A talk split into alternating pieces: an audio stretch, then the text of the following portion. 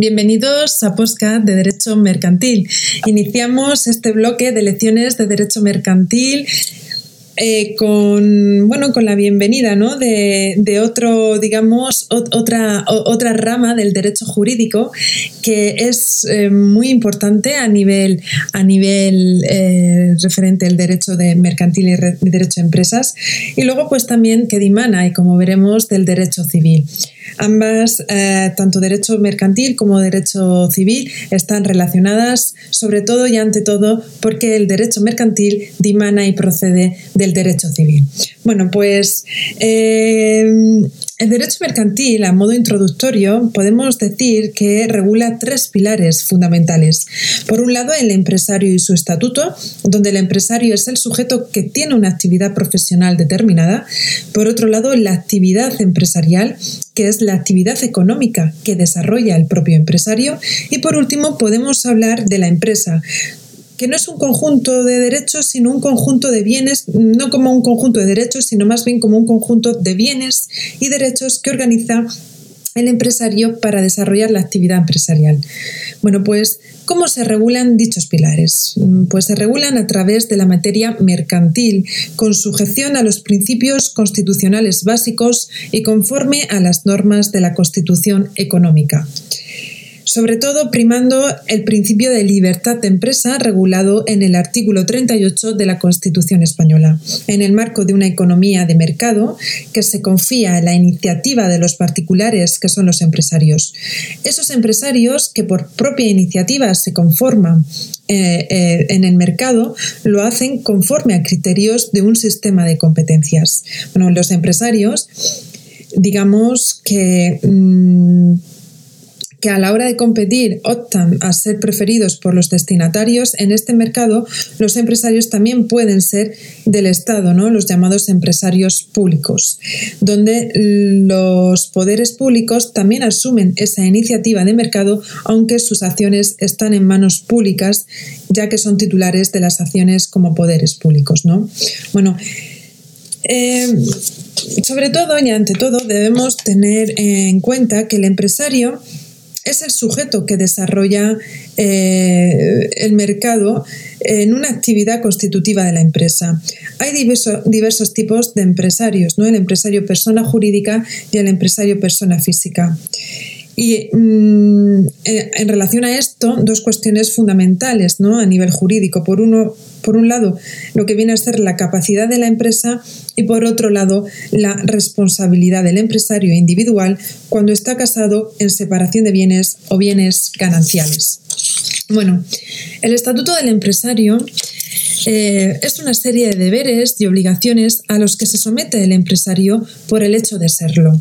Y estas obligaciones y deberes son, en primer lugar, el deber de publicidad legal, obligación de escribirse en el registro mercantil, que es un registro de personas y de empresario. Son muchos, muchos los actos inscribibles que han de inscribirse en dicho registro. En segundo lugar, el deber de contabilidad, el deber de llevar una ordenada contabilidad adecuada al tamaño de la empresa y que sea un reflejo fiel de la marcha de esta empresa. Y en tercer lugar, el derecho de la competencia, que es una norma de conducta que obliga a los empresarios a comportarse de unos determinados modos dentro del mercado, tiene la obligación de competir y han de competir de un modo legal. Y en último lugar, en última instancia, eh, podemos hablar de instrumentos ¿no? del tráfico mercantil como las patentes y marcas dentro de la propiedad industrial, que son instrumentos de tráfico mercantil que no están dentro del estatuto del empresario. Pues bien, dicho esto, eh, después de este tema introductorio del derecho mercantil, vamos a, mm, a iniciar lo que viene a ser la lección 1 en relación a las fuentes del derecho mercantil. Bueno, en esta lección veremos sobre todo y ante todo la problemática general, por un lado, igualmente tendremos en cuenta eh, el sistema de, fuentes, ¿no? Eh, de, las propias fuentes del derecho eh, que dimanan del derecho mercantil y luego veremos igualmente el uso de comercio y el derecho común. Bien, pues en relación a la mm, problemática general sobre las fuentes del derecho mercantil, eh, debemos tener eh, en cuenta que tras haber insistido durante todo el siglo XX en la creación de unas fuentes propias de dicho derecho, hay que admitir que el derecho mercantil no tiene unas fuentes propias, ya que estas, estas fuentes proceden del derecho civil.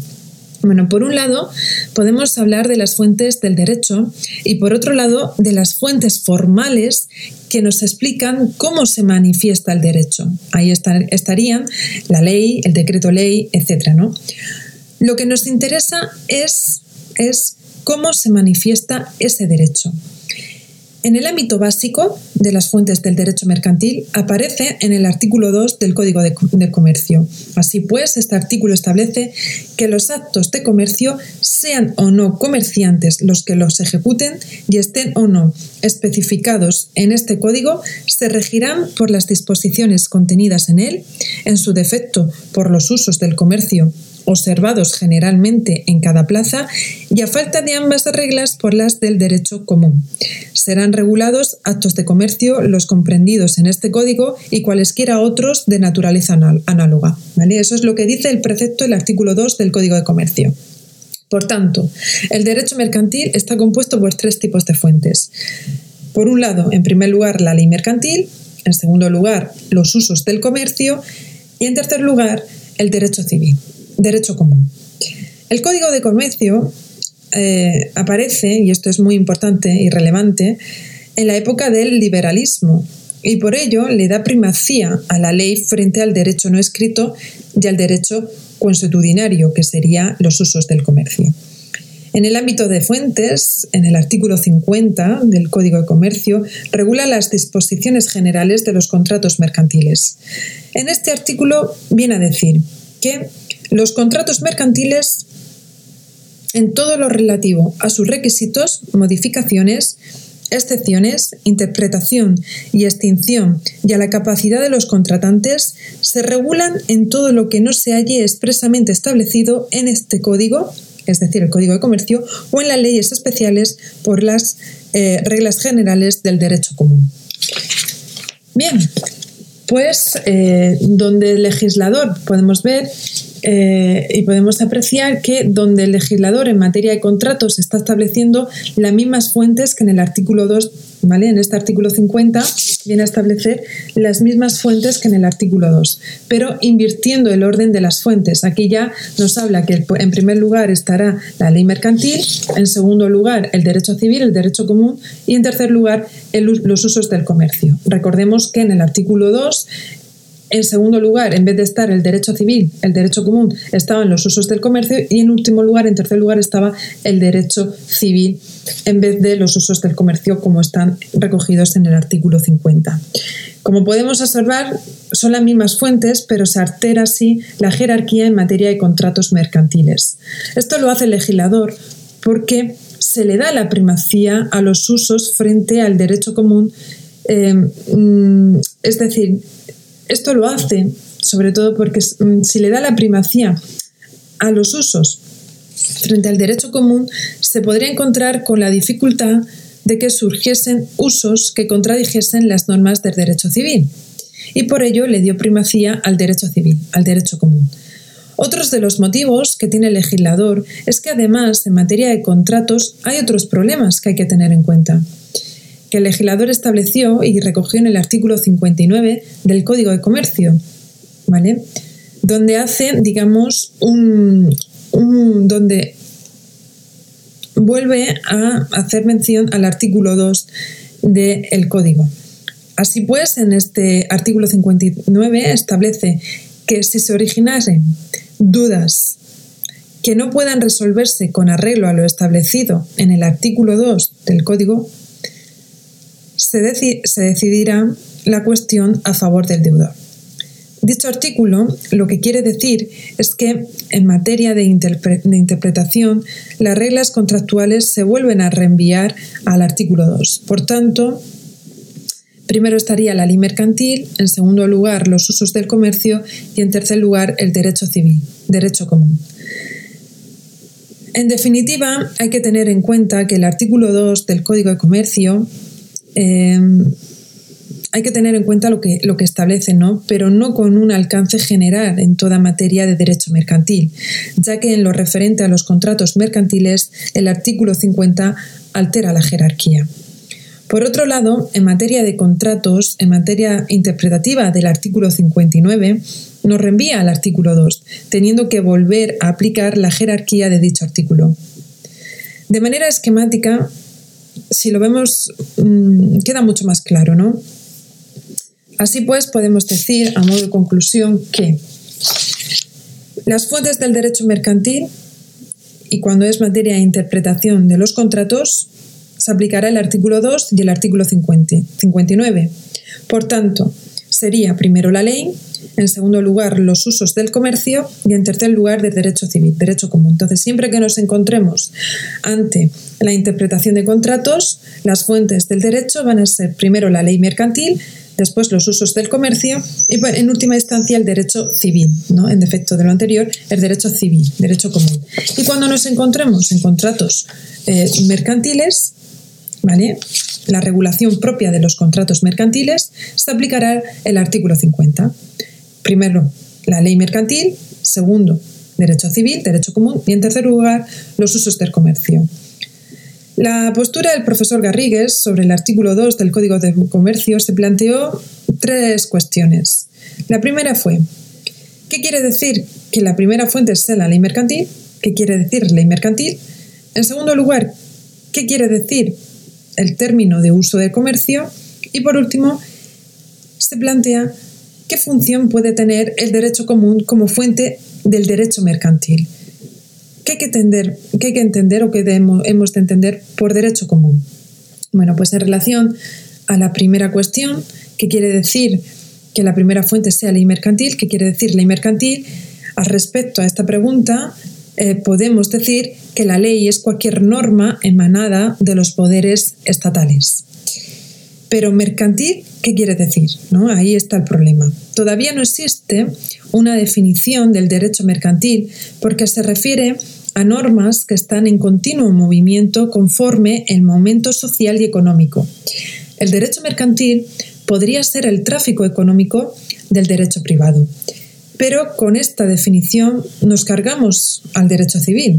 En definitiva, la definición de mercantil depende del concepto de derecho mercantil que asumamos en un determinado momento y en un determinado contexto social. Así pues, en relación a esto, podemos decir que las leyes mercantiles ¿vale? más importantes son eh, por autonomasia, la primera ley mercantil es el Código del Comercio, ¿no? que entró en vigor en el año 1885, que siguió en gran parte al Código del Comercio de 1829. El código está compuesto por cuatro libros. Fue un código producto del liberalismo, de un liberalismo tardío. Por tanto, el liberalismo doctrinario ese ya se había pasado, pero aún así en España seguía anclada en el liberalismo y por tanto el código lo primero que recoge es, en primer lugar, la libertad de pactos, mayoría de normas dispositivas que quedaban a la voluntad de las partes, y en segundo lugar, es un código de contratos donde aparece regulada la sociedad anónima como consecuencia de las compañías coloniales de la revolución industrial. La sociedad anónima es un instituto, es una institución compuesta por 20 artículos del Código del Comercio, una institución que nace del contrato. Actualmente, actualmente dicho código sigue vigente, pero quedando muy reducido porque ha sido muy necesaria la reforma del mismo, ¿no? ya que desde 1885 hasta el año actual, 2020, ha cambiado muchísimo la política, la sociedad y la economía, ¿no? pasado de un Estado liberal a un Estado social de derecho. El problema de la revisión del código se ha solucionado por dos vías, y así lo ha solucionado, lo ha venido a solucionar la, eh, la doctrina. Por un lado, por la vía automática de la libertad, a través de la libertad de pactos se ha podido crear numerosas figuras contractuales figurándose una multitud de contratos que no están recogidos por la ley, como el contrato de concesión y la franquicia, por ejemplo. Y la segunda vía sería la vía de la legislación o leyes especiales. Todas las materias más importantes están reguladas por leyes especiales, por ejemplo, sociedades de capital, marcas, la bolsa, publicidad, competencia desleal, principio de libertad de la competencia, los seguros, contratos de agencia. Por tanto, este código, el Código de Comercio, tiene la mayoría de su contenido derogado porque ahora está casi todo regulado por leyes especiales. La mayoría de las leyes son a partir del año 1987.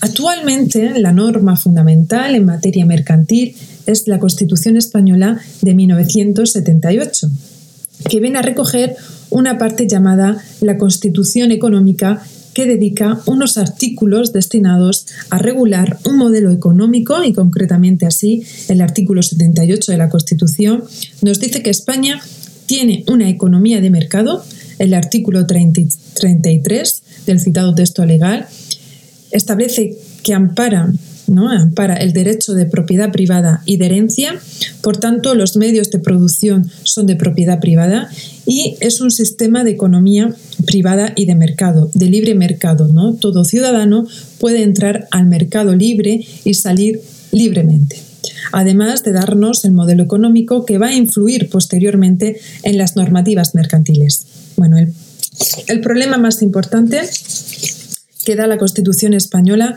viene, dimana, por una, de una regulación que el Estado español dio, que es el Estado de autonomías. ¿Quién tiene competencia para legislar en la materia mercantil? El Estado o las comunidades autónomas. Esa es una gran cuestión de, importancia, ¿no? ¿Quién tiene competencia eh, para legislar en materia mercantil? Por un lado el Estado o más bien la tienen las comunidades autónomas? Pues bien, el artículo 149 en el, en el, párrafo primero, en el apartado sexto de la Constitución española, establece que tiene competencia para legislar el Estado central en toda materia mercantil.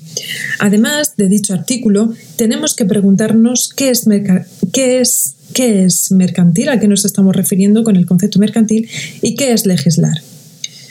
Bueno, pues tenemos numerosas, numerosas normas que se mezclan ¿no? y entremezclan, sobre todo de derecho de consumo y consumidores, medio ambiente, etc. El problema se soluciona intentando relacionar la Constitución española con los estatutos de autonomía y de esta interpretación concluimos. 1. Que hay un principio general que es la competencia exclusiva en la legislación mercantil que la tiene el Estado central. 2. En determinadas materias, las comunidades autónomas tienen potestad legislativa y de ejecución compartida con el Estado, por ejemplo, el derecho de publicidad, derecho de los consumidores, etc. 3. Hay materias en las que las comunidades autónomas tienen potestad de regular, pero no de legislar. Por ejemplo, la propiedad industrial. 4. Hay una serie de materias que solo tienen competencia del Estado, que son la materia de contratos y lo relativo al estatuto del empresario, donde nunca una comunidad autónoma puede imponer ni derechos ni obligaciones. 5. En caso de competencias residuales que no se hayan adjudicado ni a las comunidades autónomas ni al Estado, serán competencias del Estado. Sexto, y por último, en caso de conflicto entre una norma estatal y otra norma autonómica, tiene primacía el derecho del Estado. Hay un principio general que está recogido en la Constitución española, que es el principio de unidad de mercado, el principio de unidad de orden económico, donde todos los que intervienen en el mercado están sujetos a las mismas reglas. Es un principio relacionado con el principio de economía. Todos los que intervienen en el mercado lo tienen que hacer en igualdad de condiciones, ¿vale?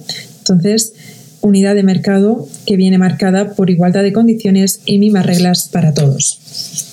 Por último, por último otra legislación que interesa en el ámbito mercantil son las relaciones que tienen los empresarios entre sí con sus clientes, lo que viene a ser el mercado, donde los mercados hoy día, por la globalización, es el mundo entero. Los tratados internacionales van a tener una gran importancia en el derecho mercantil. Una vez, una vez que un tratado internacional se publica en el Boletín Oficial del Estado, entra en vigor en nuestro territorio y afecta así al derecho mercantil. Se regula alguna relación con el mismo, por ejemplo, las patentes. Y otro derecho que influye en el derecho mercantil es el de la Unión Europea, que nace como base económica en 1957 con el Tratado de Roma, que intenta crear una potencia económica frente a, a, lo que viene a ser la Unión Europea.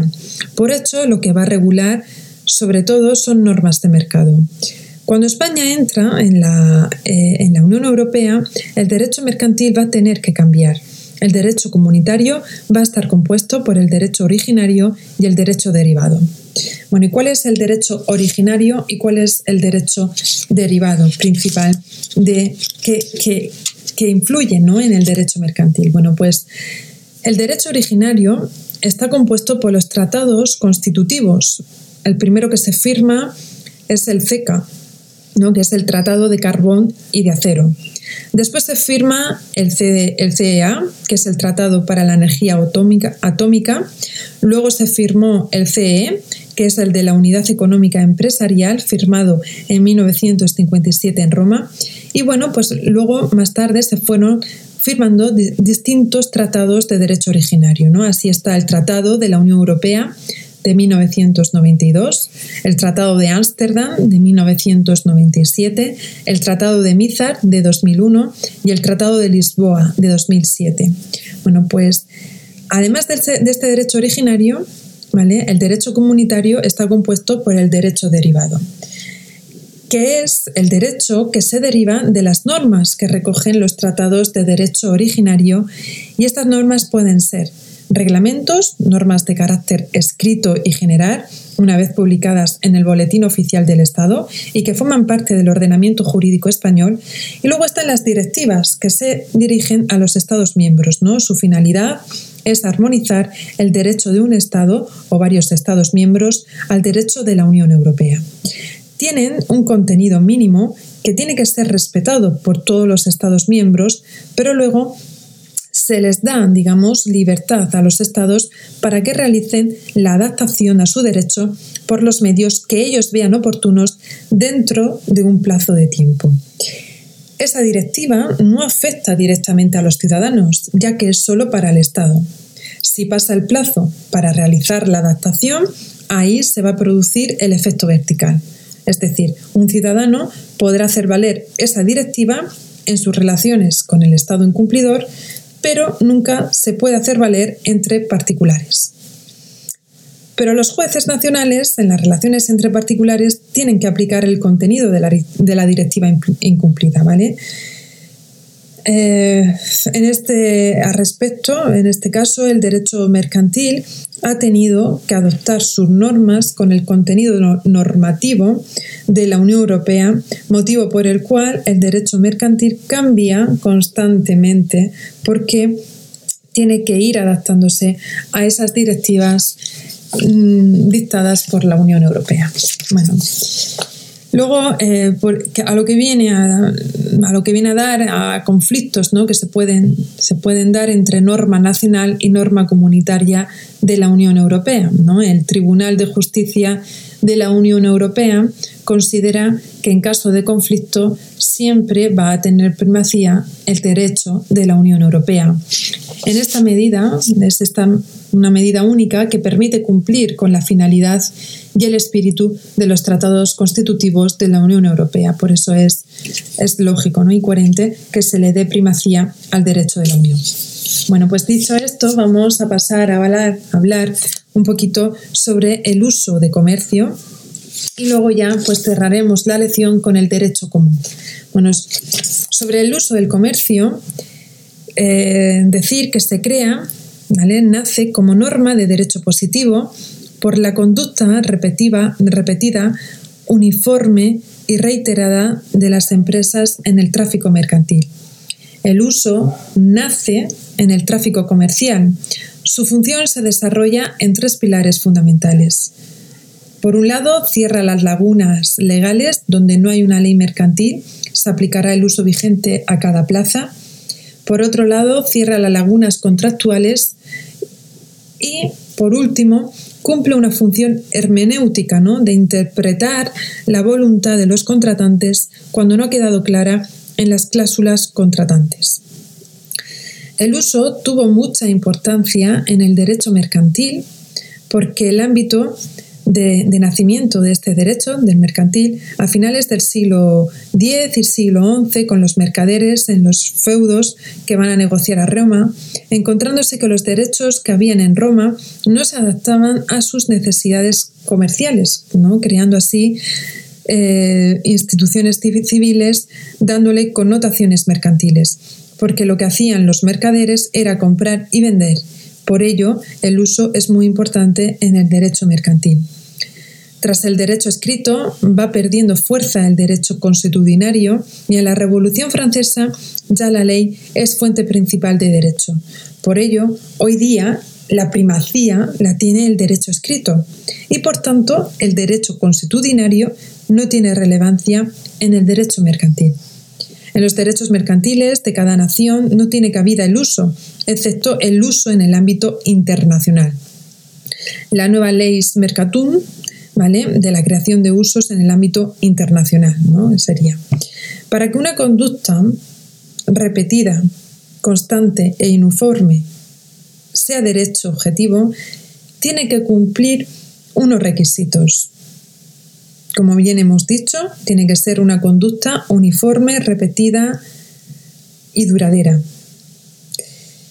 Luego tiene que mm, ir aparejada de una opinión juris, ¿no? que haya una conciencia social de que eso obliga como derecho. En el momento que, aunque no conste, la parte contratante entiende que, que queda obligada por esa causa. ¿Vale? Ahí hay opinión juris. Y por último, que no sea contraria al uso ni a la moral, ni a las buenas costumbres, ni al orden público, evidentemente. Hay un principio del derecho procesal que dice el juez conoce el derecho, jura nubit curia. El juez, como tiene la obligación de conocer el derecho, lo tiene que aplicar. Sin embargo, sin embargo, el artículo 1.3 del Código Civil establece que la costumbre solo regirá en defecto de ley aplicable, siempre que no sea contraria a la moral o al orden público y que resulte probada. Los usos jurídicos que no sean meramente interpretativos de una declaración de voluntad tendrán la consideración de costumbre. Esto quiere decir que el uso no basta solo con alegarlo, sino que hay que probarlo.